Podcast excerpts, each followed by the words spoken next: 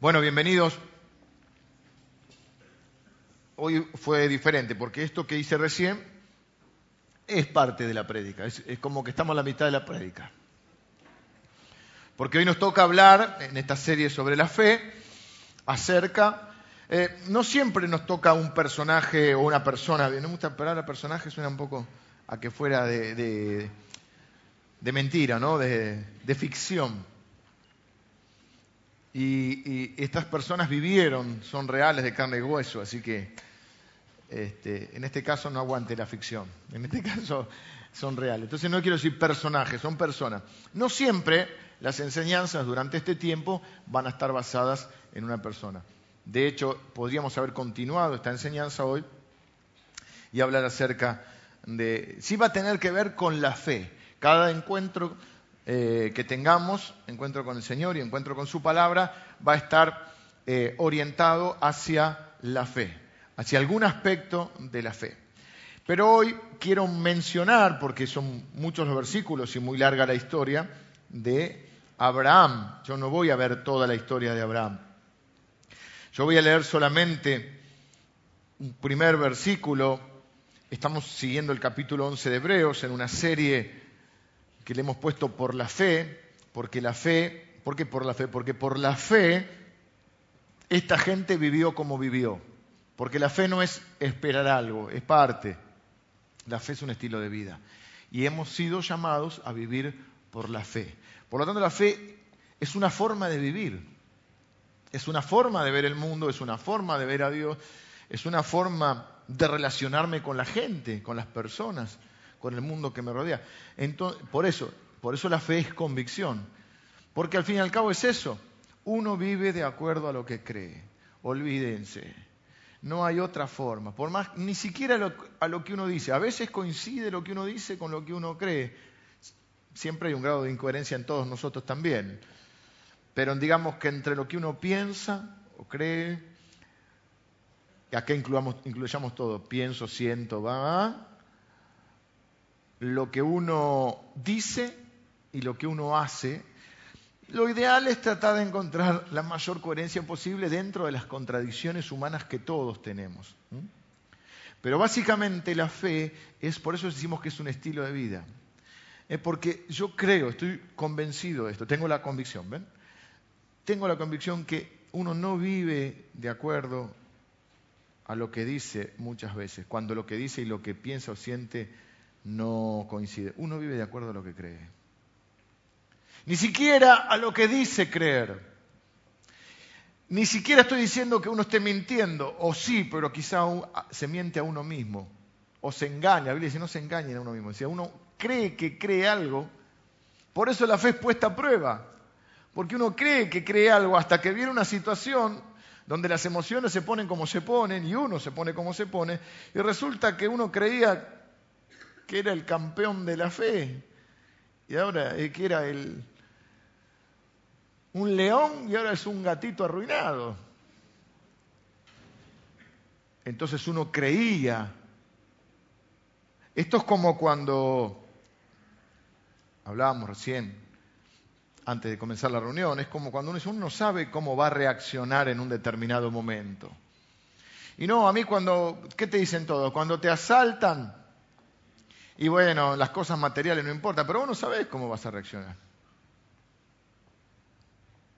A veces te sorprendes reaccionando de una manera que no pensabas que ibas a reaccionar. En una situación crítica, o a veces en una situación normal. Te agarran desprevenido te, te- ¿viste? te hacen una pregunta que no esperabas que te hicieran. Y vos no sabés cómo reaccionar, porque uno no sabe, porque, por eso lo digo, la forma la que uno vive es de acuerdo a lo que uno cree. Por eso la fe es puesta a prueba. Para saber si lo que creo que creo, lo creo realmente. ¿Se entiende? ¿Me explico? Pero dice que una vez probada la fe, ¿eh? por el fuego es más preciosa que el oro. Y nosotros estamos llamados a vivir por la fe, por las convicciones. ¿Saben por qué hay tantos problemas hoy? Porque estamos llenos de cristianos que no tenemos convicciones. No tenemos fe. Decimos creer algo, pero cuando somos confrontados con situaciones, la famosa historia, se nos queman los papeles. Por eso mi objetivo en este tiempo va a ser que podamos crecer en nuestra fe, para que realmente seamos personas con convicciones. Y venga lo que venga, y pase lo que pase, ese sea nuestro estilo de vida, que vivamos por la fe. Eh, vamos a leer los primeros ocho versículos, porque vamos agregando, en este caso, de a un versículo. Mm, les repito, no necesariamente todo tenga que versar sobre alguna de estas personas mencionadas en el capítulo 11. Siempre vamos a estar hablando de la fe, porque de eso habla el capítulo 11, pero podemos tomar la Biblia, es uno de los temas que más habla es de la fe, así que podemos tomar historias o enseñanzas. Eh, hoy por ahí nos vamos a ir a otros versículos de Romanos o, algún, o a Gálatas, bueno, hay muchos lugares donde nos podemos ir y que hablan acerca de la fe. Pero hoy vamos a hacer los primeros ocho en principio de Hebreos capítulo 11.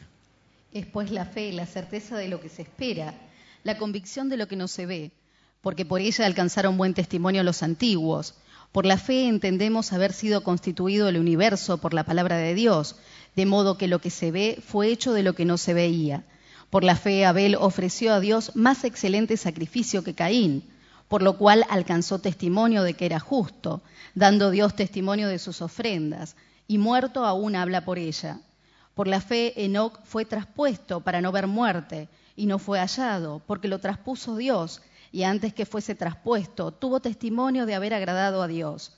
Pero sin fe es imposible agradar a Dios, porque es necesario que el que se acerca a Dios crea que le hay y que es galardonador de los que le buscan. Por la fe Noé, cuando fue advertido por Dios acerca de cosas que aún no se veían, con temor preparó el arca en que su casa se salvase, y por esa fe condenó al mundo, y fue hecho heredero de la justicia que viene por la fe. Por la fe Abraham, siendo llamado, obedeció para salir al lugar que había de recibir como herencia, y salió sin saber a dónde iba. Hasta ahí llegamos hoy. ¿Ven? Todos por la fe hicieron algo. Por la fe Abel ofreció una ofrenda. Por la fe Enoch tuvo testimonio y caminó con Dios. Por la fe Noé construyó un arca, pero vimos el domingo pasado que lo que Noé hizo fue mucho más que construir un arca. Construyó una vida y construyó un futuro para él y para su familia. Por la fe fue hecho heredero también, dice ahí, de la justicia, es decir, fue considerado por Dios justo. Es increíble que todos hicieron algo, pero de estos Dios da testimonio, diciendo que no se avergüenza de llamarse Dios de ellos, diciendo que el mundo no merecía gente así, diciendo que en el versículo 2 que por la fe alcanzaron buen testimonio, que traducido es por la fe fueron aprobados por Dios.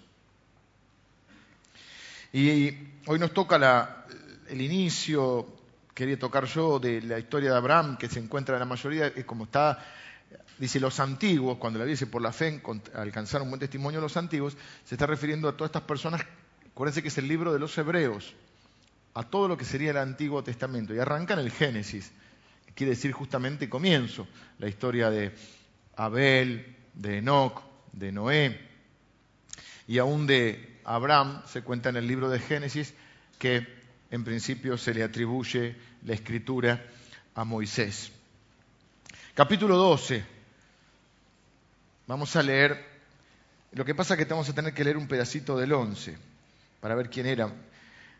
Eh, Abraham es considerado el padre de la fe y el padre de todas las religiones más, importantes del mundo. Los musulmanes, en vez de Abraham, le dicen Ibrahim.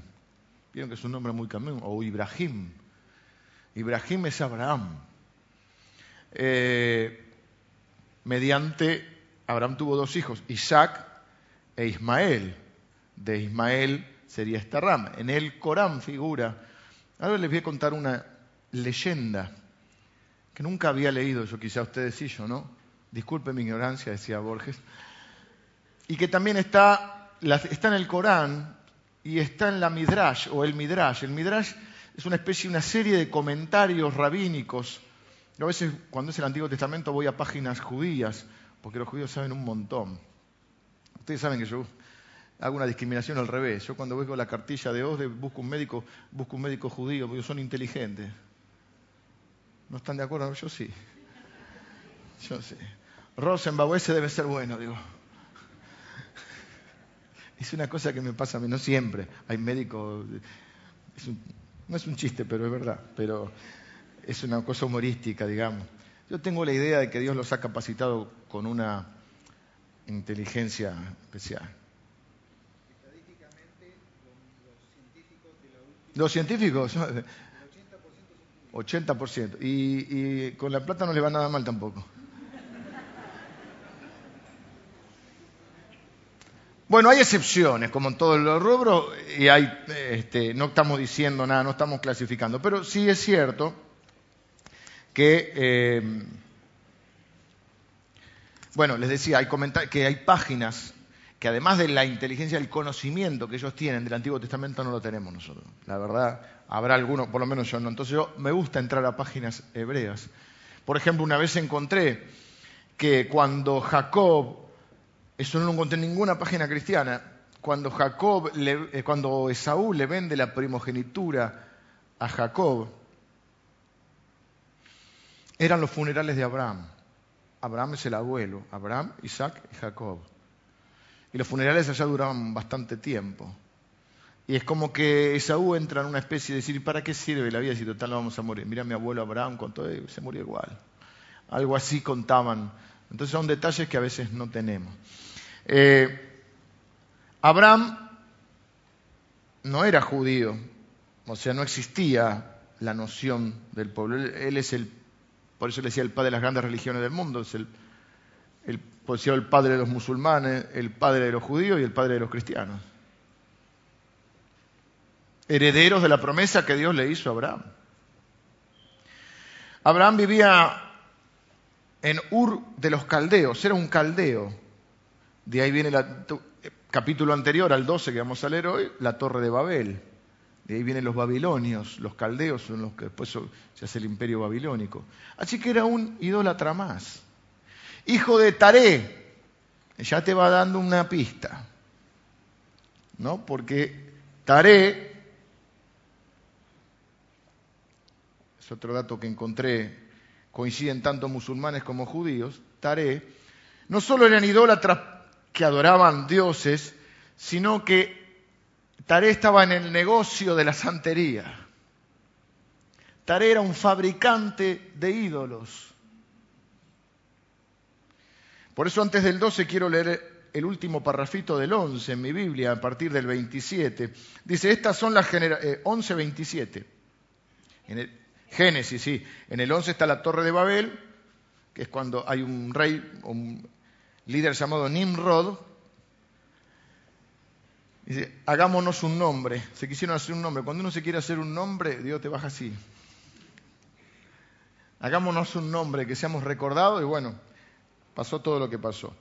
Se cree que sí, que, por ahí eh, Abraham hablaba el idioma original todavía, porque bueno, ahí se confundieron las lenguas. Estas son las generaciones de Taré. Taré engendró a Abraham, a Nacor, fíjense que dice Abraham, porque todavía después Dios tiene la manía de cambiarle los nombres a la gente. Abraham, Nacor y Arán. Y Arán engendró a Lot.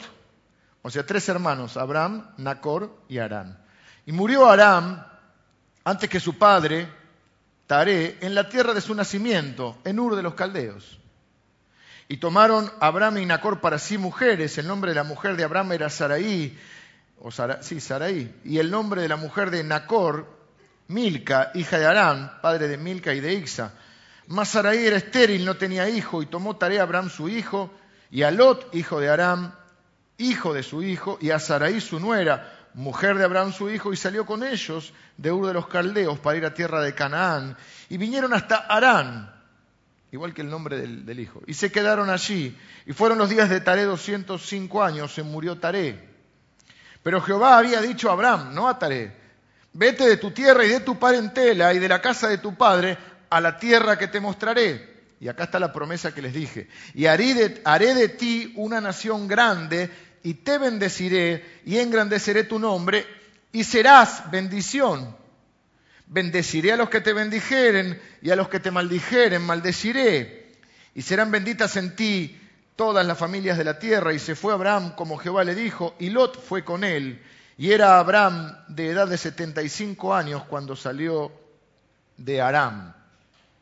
O sea que Abraham era, que quiere decir padre enaltecido, después Dios le llama padre de multitudes, agregándole esa H para nuestro idioma, de Abraham, Abraham. Era de Ur de los Caldeos, un caldeo más. Volvemos a la lección. Yo no quiero hacer énfasis hoy en aquí porque se me irá el tiempo, pero lo vimos con Noé, lo vimos con Abraham, siempre es, la Biblia dice, es por gracia para que sea por fe. O es por fe para que sea por gracia, es indistinto. Es decir, siempre la elección es de Dios, siempre la iniciativa es de Dios. Ahora, ¿qué es lo que Dios le pide a Abraham? Porque dice, por la fe Abraham, ¿sabe? Abraham le creyó a Dios. Y fue contado, y le fue contado por justicia, fue justificado por la fe. Por eso en el capítulo 4 va a decir esto, que Abraham le creyó a Dios eh, y, le fue contado por justicia, así fue, considerado justo por Dios. Y el capítulo 5 va a empezar diciendo entonces, eh, capítulo 5 de Romanos, vamos. Ah, ahí en el Romano, ya voy a ir con Romanos. Se me fue, lo estaba por decir. Eh, vamos a estudiar Romanos, pero me tengo que preparar más para Romanos. Porque Romanos es...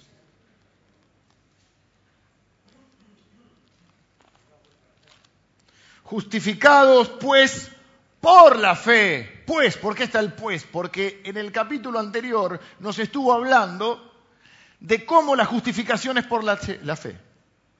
Hebreo va a decir, eh, Romano va a decir así, los judíos no se pueden salvar por sí mismos, aunque ellos crean que, que sí. Los, campeón, los que no son judíos tampoco se pueden salvar por sí mismos. Todos necesitan un Salvador, por cuanto todos pecados están destituidos de la gloria de Dios. Todos necesitan creer en ese Salvador, confiar, no sentir al Salvador, creer en ese Salvador, confiar en Él, porque es por la fe, porque es por gracia. Por eso el 5 dice, justificado pues por la fe. Tenemos paz para con Dios por medio de nuestro Señor Jesucristo, porque viene toda una idea que está haciendo. Así que, ¿cómo fue justificado Abraham? Por la fe. ¿Cómo justificaba Dios la gente del Antiguo Testamento? Por la fe. No se salvaban por las obras, se salvaban por la fe. Y Abraham demuestra que tiene fe, porque la fe sin obras es muerta. Es decir, no necesitamos las obras para ser salvos, necesitamos fe, pero esa fe engendra obra. Nadie puede decir que tiene fe si no tiene obras. ¿eh? Dicen los chinos, tus hechos hablan tan fuerte que no me dejan oír tus palabras. Santiago dice algo parecido, tú dices que tienes fe, muéstrame tus obras. Porque lo que dije, uno vive de acuerdo a lo que cree. Abraham cuenta en, el Corán y en la Midrash, que les dije son como una especie de comentarios rabínicos explicativos de los libros de la Biblia, dice que Abraham, mira, porque ¿qué adoraban en esa época? El sol, la luna. Entonces él dijo, voy a adorar al sol, pero a la tarde se puso el sol, dijo este no. La luna y las estrellas, pero después lo mismo, al, al día no. Entonces dice, tiene que haber alguien que haya creado esto. Pero esta historia que encontré es maravillosa, porque tenemos que ver acá que Dios le dijo, Él cumplió un poquito, pero como todos nosotros, vamos obedeciendo a medida que aprendemos. Él tuvo fe, pero fue una fe creciente. Porque ¿qué le había dicho Dios? Vete de tu tierra y de tu parentela, déjame, lo ataré donde está. Déjalo ahí con sus ídolos, con sus sanditos. Déjalo, no dijo que lo lleve, él se fue con Taré y con Lot. Porque Dios le había hablado. Después dice que Taré, por una cuestión de respeto, menciona que Taré salen hacia Aram. Pero Dios le había hablado a Abraham. Vieron que les leí el pedacito del capítulo 11 que dice que Taré, junto con Sara, Abraham, Lot, salen para Aram. En Aram va a morir Taré. Y él va a seguir para Canaán, porque la orden es ir a la tierra que él le va a mostrar. La tierra es la de Canaán, la tierra prometida. No es Aram. De hecho, Aram, ¿saben qué significa? Lugar seco, tierra seca. Porque cuando andamos obedeciendo a media, nos quedamos en tierra seca. ¿eh? Bueno, esta historia es fantástica. Me voy a sentar para contársela, porque tengo van a chusmearle un poco de la vida de Abraham. Esta historia no está en la Biblia. Ahora, llamativamente, para mí, Hay muchas cosas que no están en la Biblia, pero son verdad. Son históricas incluso. A veces leemos, hay un libro de un historiador que se llama Flavio Josefo, que, tiene un montón de cosas eh, que confirman eh, cosas que la Biblia cuenta. O por ejemplo, los que vieron la película 300. Ahí está el rey Asuero, Jerje, nosotros vimos toda la historia de Esther. El, pelado de los, de los piercing, eh, que no era bueno. Vimos la cita con el rey, no era tal así, bueno, todo eso que vimos. Así que hay hechos fuera de la Biblia que cuentan. Eh, hay una historia que se relata en el Corán. Acuérdense que Abraham es Ibrahim, Ibrahim es Ibrahim, y también lo cuenta el Midrash, que es la tradición judía, en varios comentarios, donde nos dice que aparentemente Taré era este fabricante de ídolos. Hay dos dos episodios, que está contado de diferentes maneras, siempre con aspectos. Pero dice que básicamente un día la familia de Taré va a una celebración y lo dejan a Abraham a cargo del negocio. Ahí empiezan los matices en la historia. Dice, la, la, más completa de la historia dice que viene un hombre diciendo, yo quiero que me venda el ídolo más grande que tiene. Abraham le dice, perdón señor, ¿cuántos años tiene usted? 60. ¿Y no le da vergüenza andar adorando a un Dios que tiene dos años? Porque hace dos años lo había fabricado el Padre. Sigue la historia, ese, no sé si ese mismo día, y es lo que vamos a la centralidad de la historia, viene una mujer a ofrecer una ofrenda para un ídolo. Trae harina, siempre traían cosas de las primicias. Y dice que Abraham toma un palo y rompe todos los ídolos y deja el ídolo más grande de tamaño. Cuando vuelven los padres de la, de la, celebración, Taré le dice a Abraham, acuérdense, esto está, no está en la Biblia, está en el Corán y está en el Midrash, que es lo más serio que tiene de comentarios los, judíos. O sea, que ambos coinciden, no coinciden en muchas cosas, ¿sí? Pero en esto coinciden, en contar esta historia. Y dice que cuando vuelve Taré, Dice, ¿qué pasó? Calcula, se le arruina el negocio. Todo, todo, el capital, toda la mercadería destrozada, menos un ídolo falso, el más grande.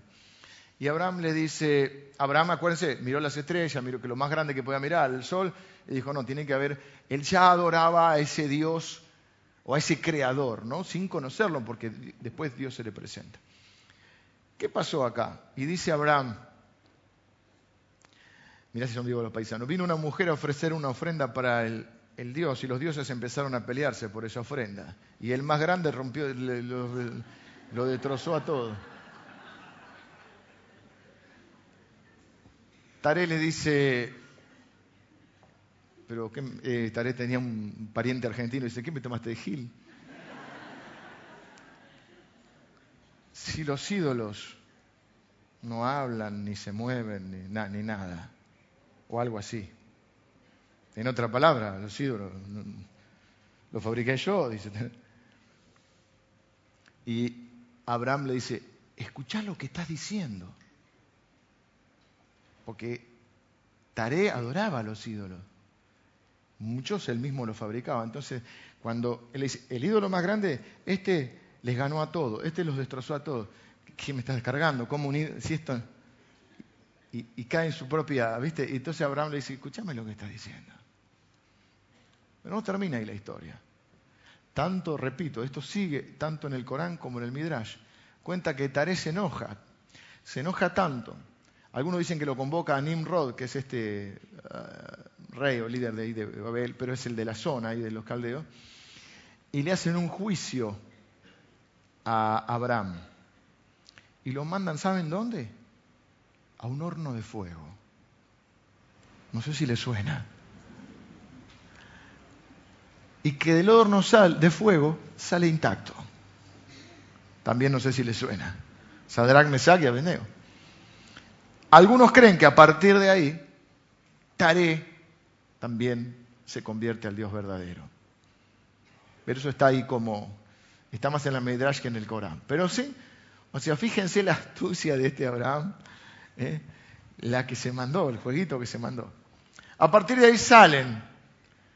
Pero ¿cuál era el mandato de Abraham? Dejar su casa. Abraham y Taré eran gente de plata, porque no salen solos, salen con una caravana. De hecho, en un momento va a decir que Lot extendió sus tiendas, su campamento, hasta llegar a Sodoma y Gomorra. O sea, iban con un... Es más, dice que compraron gente en ese momento, era así la cultura. Tenían sirvientes y que compraron mucha gente y prosperaron mucho en Aram. Eran gente de dinero. Abraham tiene que dejar su casa, sus comodidades, su fortuna o su dinero. Y Dios le pide también que deje su parentela, que lo deje a Taré. Y en parentela entra Lot, pero él se lo lleva a Lot. Lot le trae más problemas. Son esos parientes que vos decís, ay. Che, vos sos sobrino de. En este caso no, Abraham era el tío de Lot. Che, Lot es tu sobrino. Bueno, el pibe anda más o menos no sabes si reconocerlo o negarlo. Hay una mezcla de emociones y de convicciones. Lot le trae mil problemas. Varias veces Dios le tiene que repetir esta promesa a lo largo de todo el trayecto. Esta promesa incluía, que dijimos que era, que leímos que Sara era estéril, Saraí, después va a ser Sara, el Dios le cambia el nombre también, y que Abraham eh, a esta altura, cuando salen, parten de ella, tenía 75 años. Ahora le voy a leer la descripción que hace, no yo, el apóstol Pablo, de Abraham, pues si no van a decir que yo hablo mal de la gente.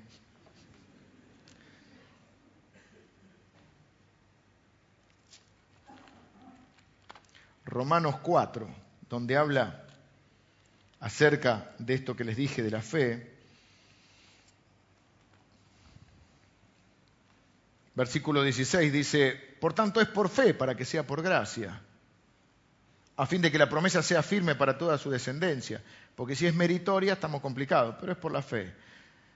Bueno, más abajo dice, eh, sino también para la, que es, dice, no solo, bueno, a fin de que la promesa sea firme para toda su descendencia, no solamente para la que es de la ley, o sea, los judíos, sino también para la que es de la fe, de, la que es de la fe de Abraham, nosotros, el cual es padre de todos nosotros.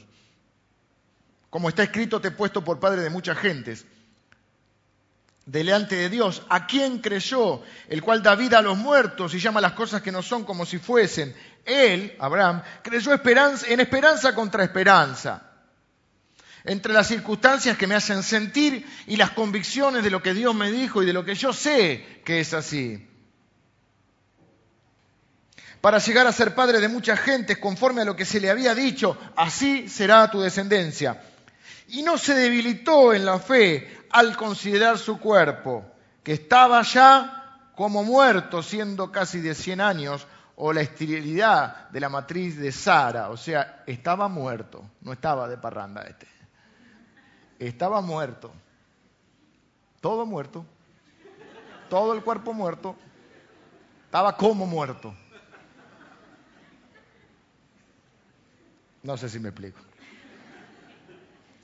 Tampoco dudó por incredulidad de la promesa de Dios, sino que se fortaleció en fe dando gloria a Dios, plenamente convencido. ¿Qué es convencido? Convicción.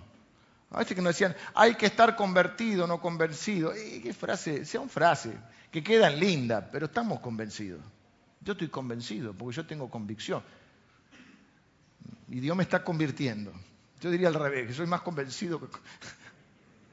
Nací de nuevo, ahí soy un convertido, pero un convertido en proceso, no producto terminado.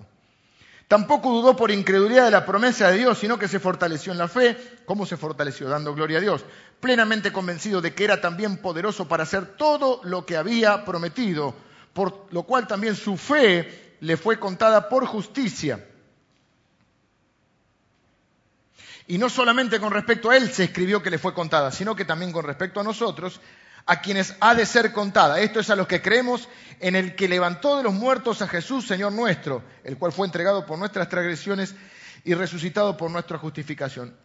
Él, para nuestra justificación. Lo que está diciendo es, Abraham fue justificado por la fe, nosotros le fue contada por justicia, Dios lo vio como justo. Dios está acostumbrado a que nadie le crea. Cuando encuentra uno que le cree, Dios lo ve justo, santo y perfecto. Y lo mismo pasa con nosotros.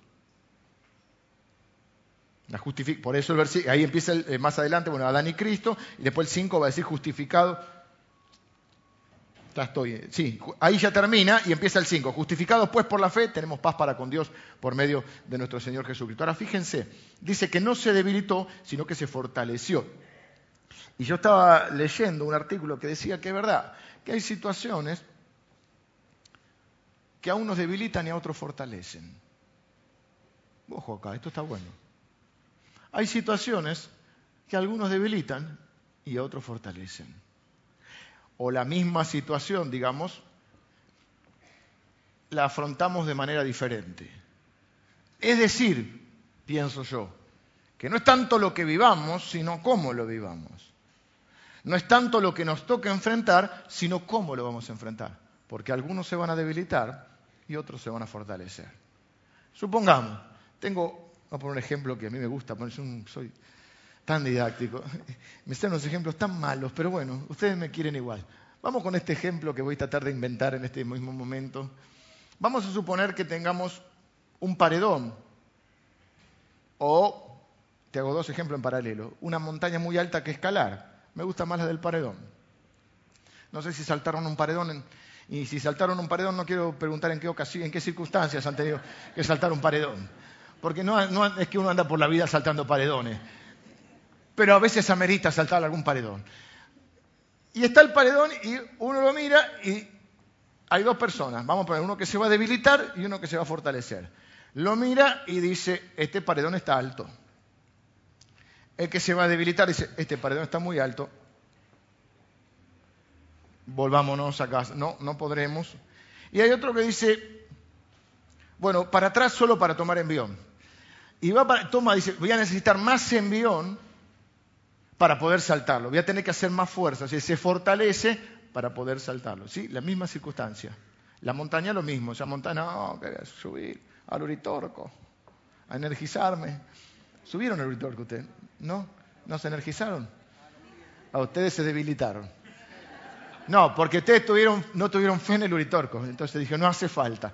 Pero vamos a suponer que dice, tengo que energizarme. Y otro dice, no, no, voy a tener que practicar o entrenarme más hacer un par de sentadillas, hacer tomar fuerza, prepararme, porque tengo. O sea, en, la vida pasa con un desafío. Frente a un desafío uno dice, no, no, no, esto no, esto no es para mí. O dice, no, no, este, esto nunca lo hice. Fíjate, la misma frase, porque nunca lo hice va a ser que uno no lo haga nunca ¿Por qué, no, ¿Por qué no probás? Porque nunca lo hice. Y decía mi papá, nadie nació sabiendo. Siempre va a ser una vez que, nunca lo hiciste. Y otro que va a decir, che, esto nunca lo hice, voy a tener que aprender, voy a tener que practicar. ¿Bien? Ok. Pero en el caso nuestro, frente a las cosas que nos suceden, tenemos dos posibilidades. O nos debilitamos o nos fortalecemos. ¿Qué es lo que marca? Dice que no se debilitó en la fe y que se fortaleció en la fe, dando gloria a Dios. ¿Cómo él da, ¿Por qué él da gloria a Dios? Porque tiene una certeza, tiene una certidumbre de que Dios existe y que es galardonador de los que le buscan, que Él recompensa a los que le buscan. Y dijimos que lo buscan no es porque Dios esté perdido, sino que le buscan se refiere que tienen un corazón para Él. Una, ¿Y cuál es la convicción más grande? vivimos para Él. De Él somos, de Él venimos y a Él vamos. Somos peregrinos y extranjeros, va a decir todo el capítulo 11, que toda esta gente vivió con esa convicción, que buscaban una patria celestial, que sabían que este era su origen, pero no su destino, que su destino era con el Señor. Y entonces no se debilitaron, y no se debilitó mirando su propia condición. Fíjense que la fe no niega la realidad, como algunos creen. Yo les he enseñado que el Evangelio no es un método para evadir la realidad, es un, método para transformar la realidad. Sí, sí, que no sé si es un método, pero es un poder para transformar la realidad. No un poder para evadir. Ay, vengo a la iglesia, me olvido de todo. Dejo las cargas afuera, salto, canto y bailo y lo siento. ¿Se acuerdan? Cantábamos, Cristo no está muerto, lo siento en mis manos, lo siento en mis pies. Esas cosas, los y hay que dar la vueltita, lo siento en todo. Pregunto, ¿cómo lo sienten a Jesús en los pies? Allá cada uno siente lo que siente. Pero yo en los pies no lo siento. Siento las botas y. y los juanetes, no, no tengo juanete, pero. Lo siento en los pies de mis amigos. ¿Eh? que la canción, cada uno canta lo que quiere. No estoy diciendo eso, pero estoy diciendo, nosotros no venimos a sentir. Sí, sentir la presencia de Dios, gloria a Dios, pero nosotros venimos porque tenemos una convicción. Dios me va a hablar, tengo que recibir instrucciones de Él. Dios me va, su Espíritu Santo me va a recordar su palabra, me va a consolar, me va a fortalecer, me va a guiar. Es decir, vivimos por convicciones. Entonces se fortaleció dando gloria a Dios. Gloria a Dios, tengo 100 años. No negó la realidad. Lo que la fe dice es que la realidad es más grande abarcativa o más abarcativa, que abarca más de lo que se ve, que no es solo lo que se ve, que lo que se ve es una parte de la realidad, pero hay otra parte de la realidad que no se ve, pero es tan cierta como la que se ve. que es la existencia de Dios, es la compañía de Dios, es la presencia de Dios, son las promesas de Dios. No lo vemos, pero Dios está. Aunque no lo sientas en tus pies. Es una convicción de lo que no se ve. Por eso es más difícil. Por eso Tomás dijo, yo si no lo veo no lo creo, si no pongo la mano, el dedito en la, en la llaga de Jesús y en, su mano en el costado, no voy a creer. Y cuando lo ve dice, Señor mío y Dios mío, una declaración teológica impresionante, Señor mío y Dios mío. Y Jesús dice, bien, Tomás, porque creíste, viste, pero bienaventurados. ¿Quiénes son los bienaventurados? Los que no vieron y creyeron porque eso es la fe. Y es por fe. Por eso es necesario que crezca nuestra fe. nuestra fe crece por el oír de la palabra de Dios. Así que él miró su situación y no se debilitó. Por eso dice que eh, creyó en esperanza contra esperanza. La esperanza visible, ¿qué es lo que espero? Y espero que si tengo 100 años, yo espero llegar a los 100 años. Y si llego a los 100 años, espero acordarme de que estoy en Ahora la gente vive más. ¿Por qué no? Pero Abraham esperaba un hijo a los 100 años, porque iba a ser a multiplicar. Un día Dios le dijo, mirá las estrellas, ¿las podés contar? Y cuando iba por la 1833, ¿qué dije? 33, y ahí se trabó. No las puedo contar. Así, no la podés, así no vas a poder contar tu descendencia. Ahora quiero terminar con algo. Estoy, terminando. Vengan los músicos.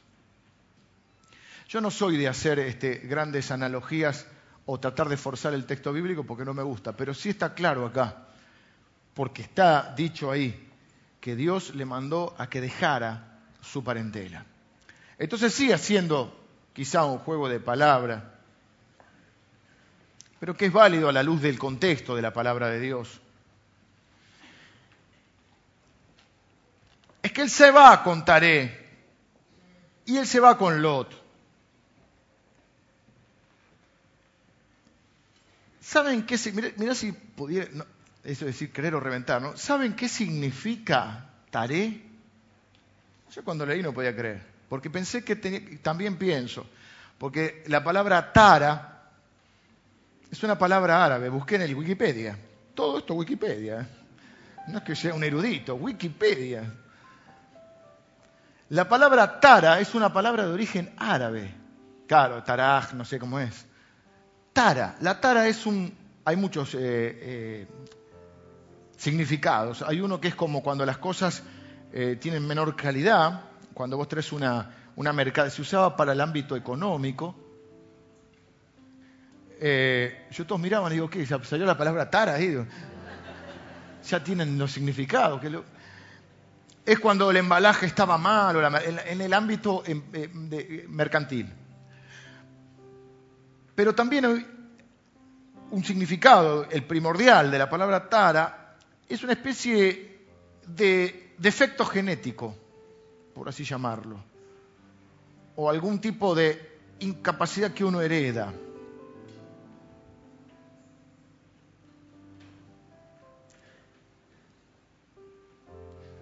Nosotros en Cristo somos herederos de Dios y de sus promesas. Pero fíjense que uno dice, bueno, en tal familia mayormente te preguntan los médicos, ¿hay antecedentes en su familia de infartos, de cáncer, de determinada... Y uno anda de diabetes, uno anda con esos fantasmas dando vueltas porque dice, bueno, evidentemente, y ahí en el ámbito medicinal muchas veces usan el término, hay una tara familiar, y si hay una, una genética para ese lado.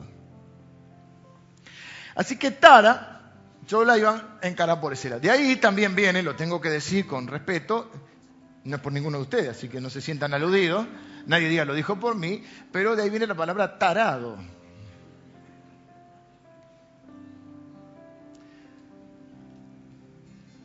Pero taré, el significado más literal, es retraso. Y en realidad, Taré lo retrasó a Abraham. Porque cuando paran en Arán, leímos que ellos tenían que salir sin saber dónde iban, pero Dios les había prometido una tierra. Esa tierra sabemos que es Canaán, porque después sigue. En un momento paran en Arán. No sabemos si porque Taré era viejo, no sabemos si porque Taré le gustó, porque era una ciudad en principio próspera, aunque el significado de Arán justamente es tierra seca como que parece que todo concuerda, ¿no? Y él para y se retrasa en el cumplimiento del el propósito de Dios, aunque Dios ya tiene todo, digamos, sabe todas las cosas, por Taré. Y Taré significa demora o retraso.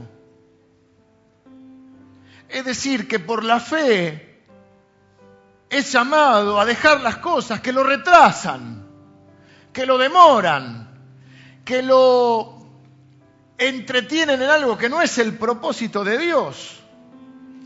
Por eso, como Dios sabía estas cosas, le dice, vete de tu... Y como Dios va a cumplir su voluntad, la va a cumplir, Él a veces tiene paciencia, a veces... En un momento, Taré se murió.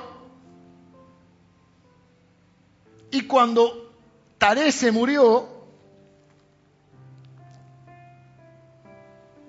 Aquí estoy en romano.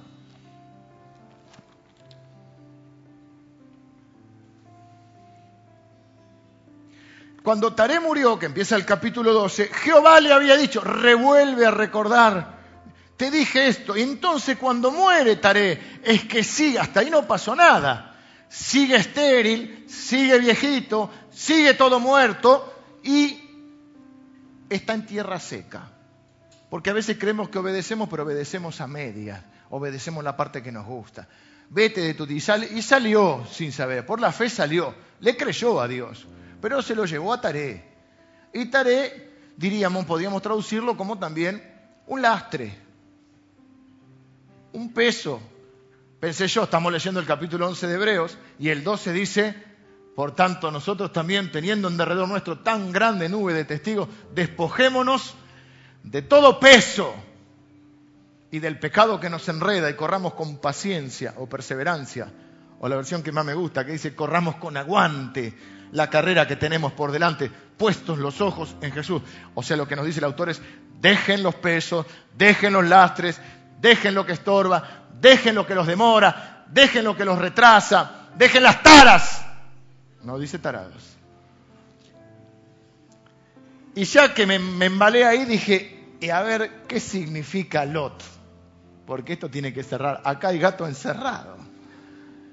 Todo esto no puede ser casualidad. Todo esto ayer, este, luego de muchas disquisiciones, porque la palabra de Dios abre para todos lados. Y Lot significa oculto, escondido. Eh, velado, velado con, con B corta, revelado y velado. Y yo dije, ¿qué no quiere decir Dios hoy a la mañana hablando de la fe? Porque acá ninguno va a salir sin saber a dónde va. Porque la fe no es irresponsabilidad. Él salió porque Dios le dijo. Porque algunos dicen, ay, por, por la fe Me voy a vivir otro lado por la fe. ¿Tenés trabajo? No. ¿Tenés tú? ¿Y te preparás? No, pero voy por la fe. Te lo dijo Dios. Y si Dios te lo dijo, anda. Pero la fe no es un salto al vacío, es una respuesta a una demanda de Dios. Por la fe, dice, obedeció. O sea que Dios le dio una orden clara. Yo te voy a bendecir, te juro que te voy a bendecir. Vos tenés que salir de tu tierra y de tu parentela. En otras palabras, vos tenés que dejar lo que te demora, lo que te retrasa y tenés que dejarlo oculto. Tenés que dejarlo escondido, porque se te está velando lo que Dios te quiere revelar. Se te está velando el propósito de Dios, porque andás en tierra seca, creyendo que tus emociones te van a traer la bendición. Lo que te va a traer la bendición son tus convicciones. Yo sé lo que Dios me dijo, no lo que yo siento. Y yo estoy cansado de mí mismo y de algunos que cada vez que hablamos me dicen lo que pasa, pero yo, sé que Dios dice, pero yo siento. ¿Pero qué tenemos? ¿Fe o no tenemos fe? O tenemos, o nos manejamos por las emociones o nos manejamos por las convicciones. Si coinciden, gloria a Dios. Y si no, tú decides, hermano. ¿Cuál es mi experiencia para contarte? Que yo siempre he seguido mis convicciones. Me encantaría decirte eso, pero te estaría mintiendo. Muchas veces he seguido mis emociones. ¿Y cómo me ha ido? ¿Cómo harán? ¿Cómo en He sido tarado. Yo, eh, yo, yo confieso, como el de los Lutis, yo era un infeliz. Yo he sido un tarado porque he creído que sé más que Dios lo que me conviene y me he dejado llevar por mis impulsos, por mis emociones, en vez de por mis convicciones. Y cada vez que he hecho eso, me fue como la torre de Babel. Porque Dios es recompensador de los que le buscan. Y el que le buscan, podemos decir, de los que le creen. Porque Abraham le creyó a Dios y le fue contado por justicia. Entonces, podemos decir, bueno, sí, es un juego de palabras, taré, porque taré es una persona, pero yo creo que no puede ser que todo tan redondito. Porque yo no soy un genio, pero la palabra de Dios es genial. Entonces, por la fe obedeció. ¿En qué obedeció? Salió. Obedeció a media. Yo te puedo leer más también. No me quiero demorar, como taré. Porque después lo tuvo que dejar a Lot, en un momento lo tuvo. Y Lot, y después lo tuvo que ir a rescatar a Lot. Y Lot y la estatua de Sal y Sodoma y Gomorra. Más problema que los singles. Ok, fíjense.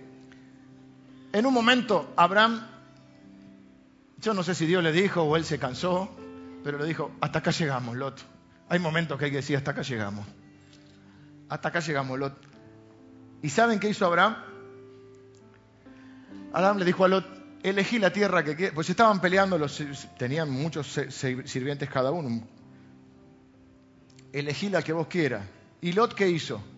No, Abraham, vos sos mi tío, me llevaste. Abraham dijo, no hay problema.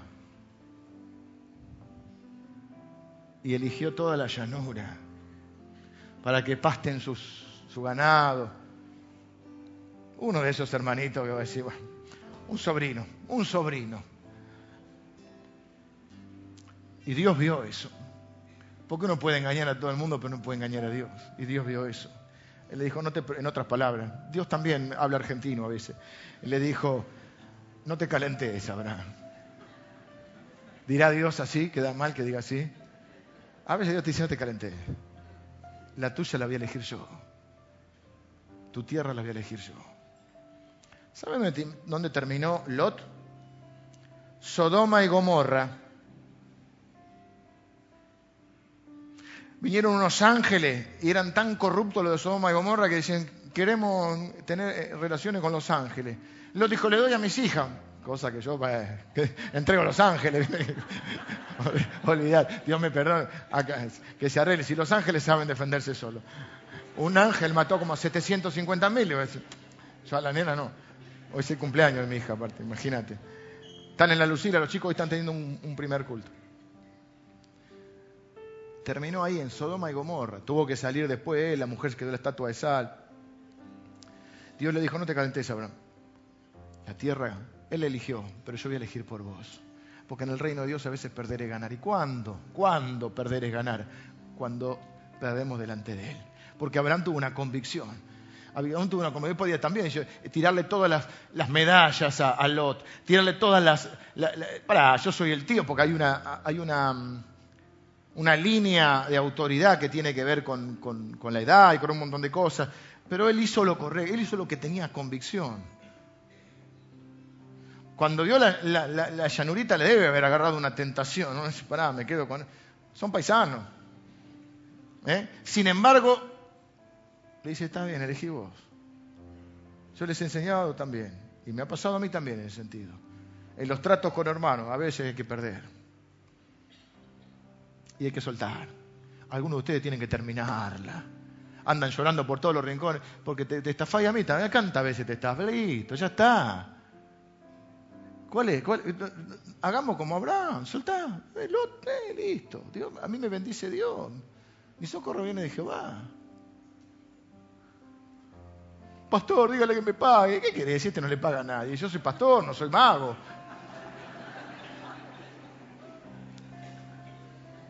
¿O no? Abraham, no os calentéis. Yo os elegiré la tierra. Y Abraham prosperó. Pero eso es otra historia. Pero en un momento va a decir que esto es lo que quería llegar. Ustedes me hacen desviar.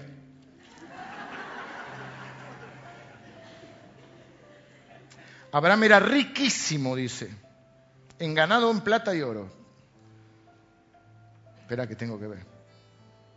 13, 14, o sea, capítulo 13, versículo 14. Y Jehová dijo a Abraham después que Lot se apartó de él. O sea, en un momento tuvo que dejar a Lot. Alza ahora tus ojos y mira desde el lugar donde estás hacia el norte, el sur, el oriente y el occidente.